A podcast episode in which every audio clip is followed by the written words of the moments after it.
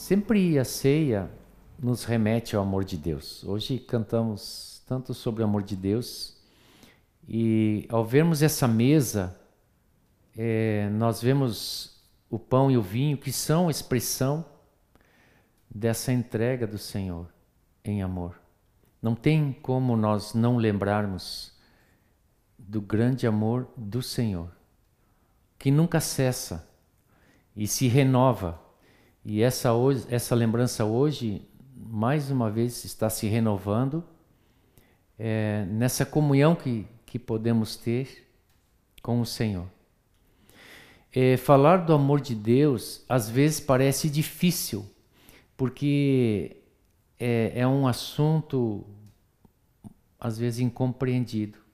Não é difícil porque não haja assunto, porque o amor é, é, é um tema tão amplo. É, mas quem não conhece Deus não conhece o amor. É isso que a palavra nos diz. É, eu já ouvi muitos que, que não conhecem Deus dizerem que Deus é muito exigente, porque Ele quer toda a glória para Ele. E, e também não entendem quando tem restrições, não entendem que essas restrições são por causa do seu amor.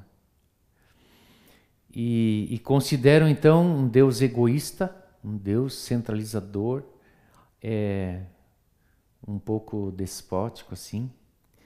Mas nós que conhecemos Deus, dizer isso de Deus é um absurdo, né? Uh, nós que experimentamos do seu amor, é, nós o conhecemos. Eu entendo o mundo que não tem a menor noção do amor de Deus. É, não sabem que o caminho que Deus os conduz é como um caminho onde há ao nosso lado um precipício, que é o mundo. Se nós sairmos do caminho, nós podemos cair num precipício. Ah, tem um videozinho aí que, que está girando entre nós, é, de um caminho estreito, subindo uma montanha de pessoas que moram lá em cima. E e a, é fácil imaginar que aquele é o único caminho. Qualquer pisada fora dele tem consequências sérias. O que eu achei interessante desse vídeo é que as mães ou os pais têm uma cordinha que amarram seus filhos para que, se por acaso eles que estão aprendendo a andar nesse caminho, se caírem, há alguém que o segure.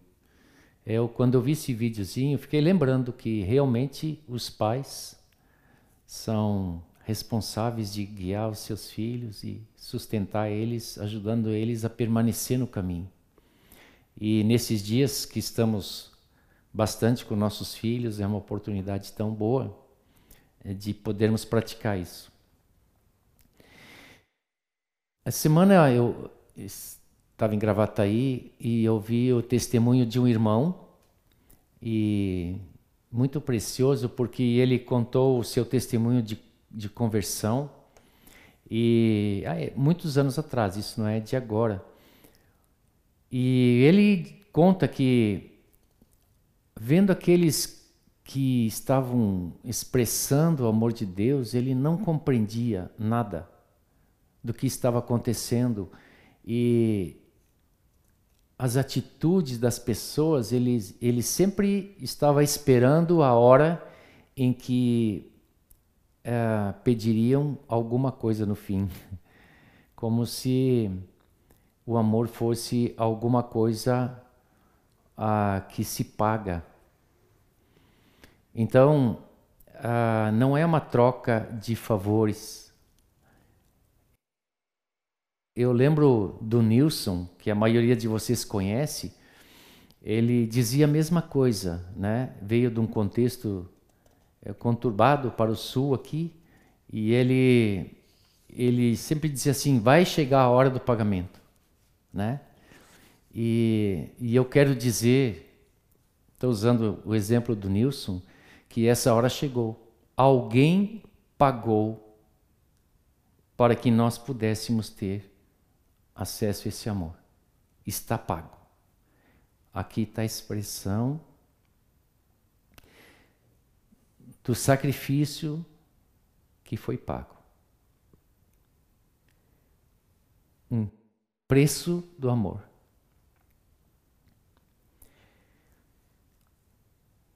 Tenho pensado muito no Moisés um, nesses últimos dias e, e quando fala desse assunto, eu lembro de um, de um ensino que ele trouxe para a igreja é, e o título era Amor Descendente. E vale a pena ouvir essa ministração do Moisés. Quem não tem, peça para o Márcio, vai lá para o site. É, está lá, vale a pena ouvir. Mas, resumindo, o amor que desce dos céus, o amor que ele, para sair do céu, ele precisa deixar a glória. Jesus deixou a glória. É, Jesus deixou o trono, deixou a glória, deixou o céu.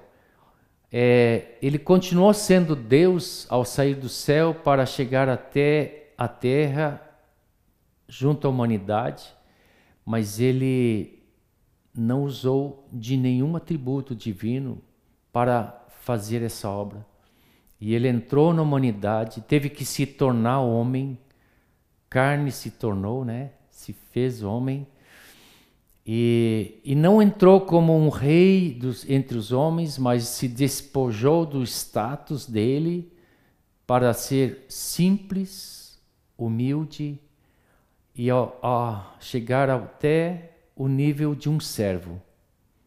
Essa foi essa foi a expressão do amor de Deus descendente. E, além disso, ele foi obediente e até a cruz. É o que Filipenses 2 diz com tanta clareza, que ele, sendo Deus, não usou desses atributos, mas se tornou homem, se fez servo e foi obediente até a morte morte de cruz.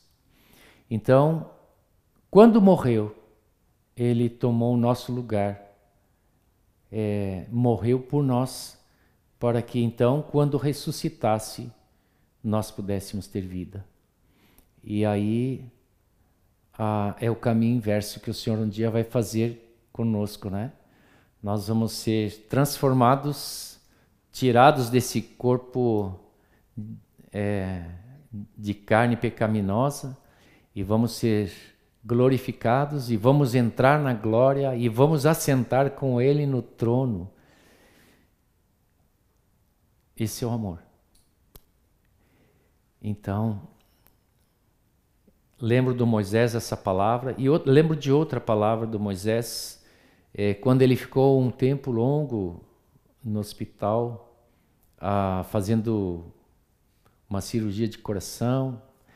É, e ele voltou do hospital contando o que Deus tinha falado com ele sobre o amor. E eu vou ler as palavras que ele escreveu, porque deixou escrito, né? Ele diz assim: O amor do homem natural é aquisitivo, voltado para si próprio possuidor, exigente e, portanto, egoísta e egocentralizado. E por essa razão facilmente se transforma em aversão, separação, preconceito e até em ódio. Fiquei pensando é, que muitas pessoas em casa que não conhecem Deus é, devem estar sentindo consequências difíceis, né, sem Deus. Mas o amor de Deus, e continua as palavras do Moisés aqui, o amor de Deus é exatamente o contrário. em vez de aquisitivo, é doador. É, eu vou fazer uma pausa aqui para vocês que estão em casa. Provavelmente vocês estão em família, vocês estão com esposa, esposo ou com filhos. Não olha para mim agora, olha para sua esposa, olha para o seu marido. É, talvez filhos olhem para os seus pais e, e tentem nessas palavras é, ver se vocês estão expressando o amor de Deus. Então, ele em vez de ser aquisitivo, ele é doador. Você ter uma expressão de se doar. Em vez de voltar-se para si próprio, volta-se para o ser amado. Está voltado para o ser amado? Em vez de ser possuidor, quer ser posse do amado. Em vez de ser exigente, é compassivo e perdoador. Hoje queremos, durante a ceia, amar a tal ponto de perdoar aqueles que talvez precisem de perdão dentro da nossa casa. Então, portanto, em vez de ser egoísta, é altruísta, centralizado no ser amado. E assim nunca se transforma em indiferença, separação ou aversão. Fiquei pensando sobre isso. É, a separação é porque, de alguma forma, o amor acaba. Mas o amor de Deus, diz a palavra, jamais acaba. Ela nunca acaba. Porque é fruto do Espírito. É, 1 João 4,16, é, eu acho que é preciso ler, porque é de, uma, de um discípulo amado de Jesus. E nós conhecemos o amor e cremos neste amor que Deus tem por nós. Deus é amor, e aquele que permanece no amor permanece em Deus, e Deus permanece nele. Só esse versículo tem uma riqueza profunda que poderíamos parar aqui. Mas eu queria relembrar, não precisamos ler, que um dia um escriba abordou Jesus e disse e perguntou a Jesus: "Qual é o principal de todos os mandamentos?" E a resposta de Jesus foi assim: é, ele usou o texto lá de Deuteronômio, né? Capítulo 5. E ele disse assim: Escute. Claro que ali em Deuteronômio está falando de Israel, mas agora está falando para nós, o seu povo. Escute: o Senhor, o nosso Deus, é o único Senhor. Então, se Ele é o único, ame o Senhor, seu Deus, de todo o seu coração, de toda a sua alma, de todo o seu entendimento e com toda a sua força. Essa foi a resposta de Jesus. E desde o Antigo Testamento, o tema central entre Deus e o homem é o amor. No tempo de Moisés, Deus tirou seu povo da escravidão. Hoje, Deus nos tira da escravidão do pecado. Deus conduziu seu povo pelo deserto. Hoje, nos conduz para a santificação. Deus que fez eles chegarem à terra prometida, nos fará chegar também, porque Ele nos ama. E a promessa de Deus ao dar esse mandamento, lá no Antigo Testamento, ele diz assim, ah, no versículo 33 de Deuteronômio 5: Andem em todo o caminho que o Senhor o seu Deus lhes ordenou para que vocês vivam. Achei tão bom relembrar isso, para que tudo lhes vá bem e para que se prolonguem os seus dias na terra que irão possuir. E vocês muito se multipliquem na terra que mana leite e mel. Não é uma expressão de amor, do cuidado de Deus por seu povo? Eu ia dizer, não é um amor esse Deus, mas na verdade ele é o amor, né? Não foi ele que nos procurou, assim como procurou Adão e perguntou: Adão, onde estás? Dime, onde estás? Né? Nick, onde estás? Um dia Jesus nos encontrou. E esse amor de Jesus, ele é é muito antes de ele vir à terra, né? Deus amou o mundo de tal maneira que, como consequência desse amor, é que Ele nos enviou Jesus. Para que? Para que nós tivéssemos vida. A mesma coisa. Continua sendo a mesma mensagem. Vida é Deus nos amar e nós amá-lo. Eu acho que não existe vida fora disso. É, todos nós que conhecemos o amor de Deus, nós ansiamos por estar com Ele. E, e gostaríamos de estar lá, né? Vê-lo como Ele é, poder ter esse acesso. Por quê? Porque existe uma coisa que nós sabemos que é a vida completa, perfeita, plena. É quando então podemos vê-lo face a face. Só quem tem o filho tem a vida. E o filho é a expressão do seu amor.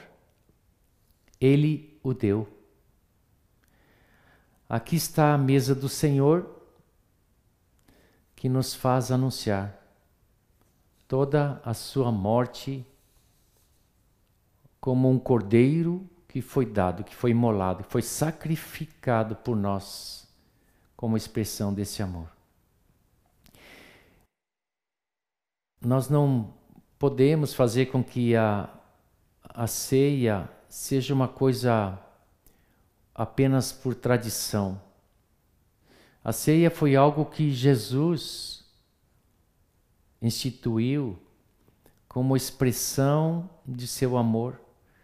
E como sabia que os homens esquecem e se afastam, ele deixou esse marco entre nós é, para que pudéssemos, quando tomarmos o vinho e o pão, lembrar do seu sacrifício. E aquele dia dele lá foi um dia difícil para ele, porque a ceia ele tomou com seus discípulos antes da morte. É, foi traído naquela noite é, ele estava em angústia, sabia que os seus discípulos todos se espalhariam fugindo da situação. E, no entanto, ele os amou até o fim. Até o fim, incondicionalmente. Nos ama assim. Merecemos? Não. Nada fizemos para que tivéssemos valor para Deus. Aliás, ele, nós aqui, ele morreu antes de nós nascermos. Deus é, é maravilhoso porque depois que Jesus voltou, é, eu fiquei imaginando que o desejo do Pai em estabelecer esse vínculo de amor ele precisava de todas as condições no homem.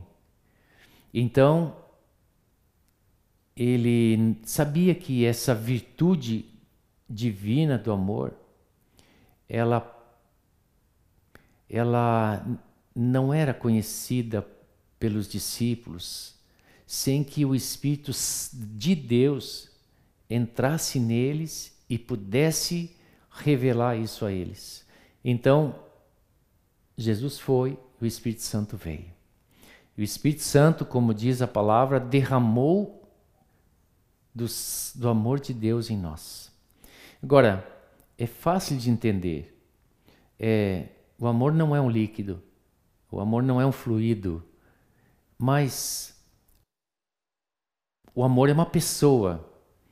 E para que isso pudesse entrar em nós, essa pessoa precisava entrar em nós. E é assim que o Espírito Santo, habitando em nós, faz com que nós tivéssemos o amor de Deus.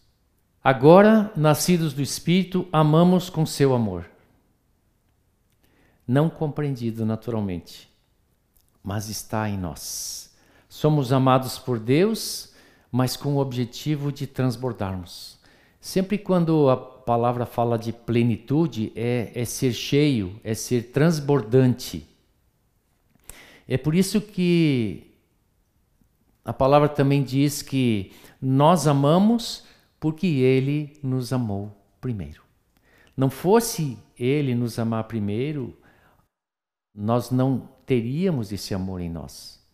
E, e certamente seríamos incapacitados em amar assim. Ou melhor, nós não podemos amar com o amor de Deus sem Deus. Isso não é possível. Mas eu queria orar, eu queria orar agora para que todos nós sejamos renovados e inundados desse amor. Nesse tempo de afastamento em que estamos, eu sei que nossos sentimentos são abalados. Mas o amor é muito mais que sentimento. O amor mexe com o nosso sentimento. É, mas Deus nos ama. Deus te ama. Você que é gaúcho, né? Deus te ama. E você que não está no Rio Grande do Sul, ou não é gaúcho, Deus também lhe ama. Então, o ti ele nos aproxima um pouco mais, né? O tu, é a nossa linguagem aqui. E Deus nos ama não como a troca, como já foi dito, né? Já que nos amou, então amamos também não. Deus se dá incondicionalmente. E cheio de do Espírito Santo, podemos transbordar desse amor e transbordar aos que estão ao nosso redor. Quando Jesus é, respondeu aquela pergunta ao escriba, ele, ele continuou. E ele disse: O segundo mandamento é que tu ames teu próximo, ou que você ame o seu próximo. É, talvez hoje, quem está próximo, sejam exatamente os, os cônjuges e os filhos. Então, essa é uma oportunidade que Deus nos dá de restaurar a igreja da nossa casa. Hoje, e essa é a nossa oração, eu quero orar para que a perfeita comunhão da casa de cada um seja restaurada haja perdão, haja reconciliação, haja compreensão, haja doação, o verdadeiro amor de Deus. Podemos orar? Senhor, nós queremos orar por cada lar, por cada família reunida nesse momento.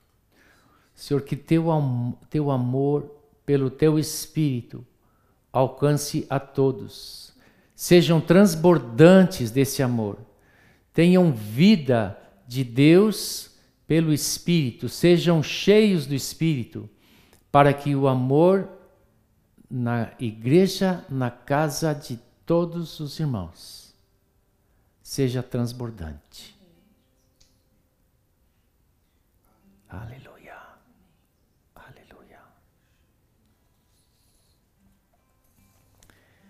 Agora Deus pode nos usar para que muitos possam ver o amor de Deus através de nós.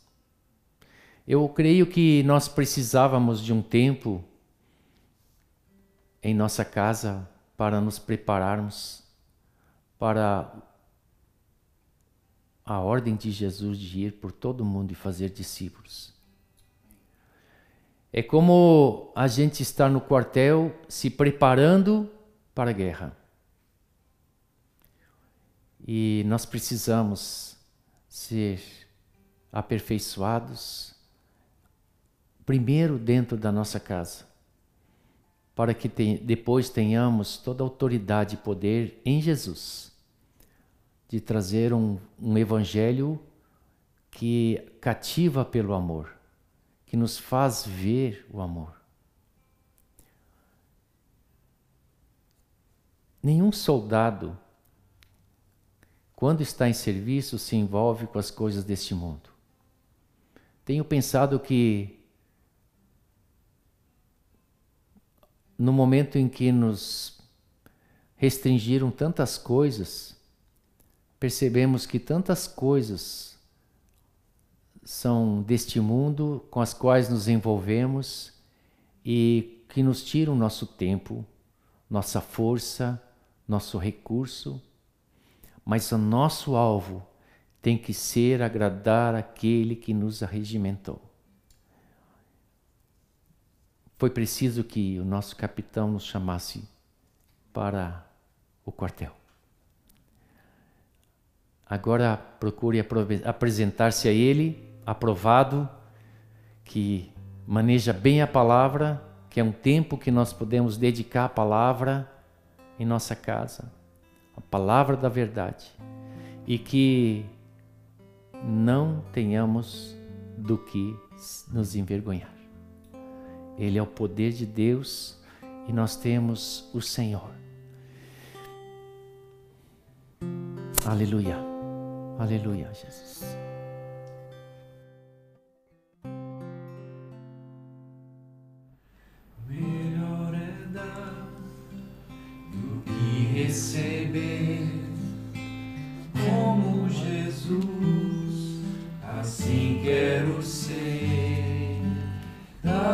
Quem pede, ao que tem fome, tudo é possível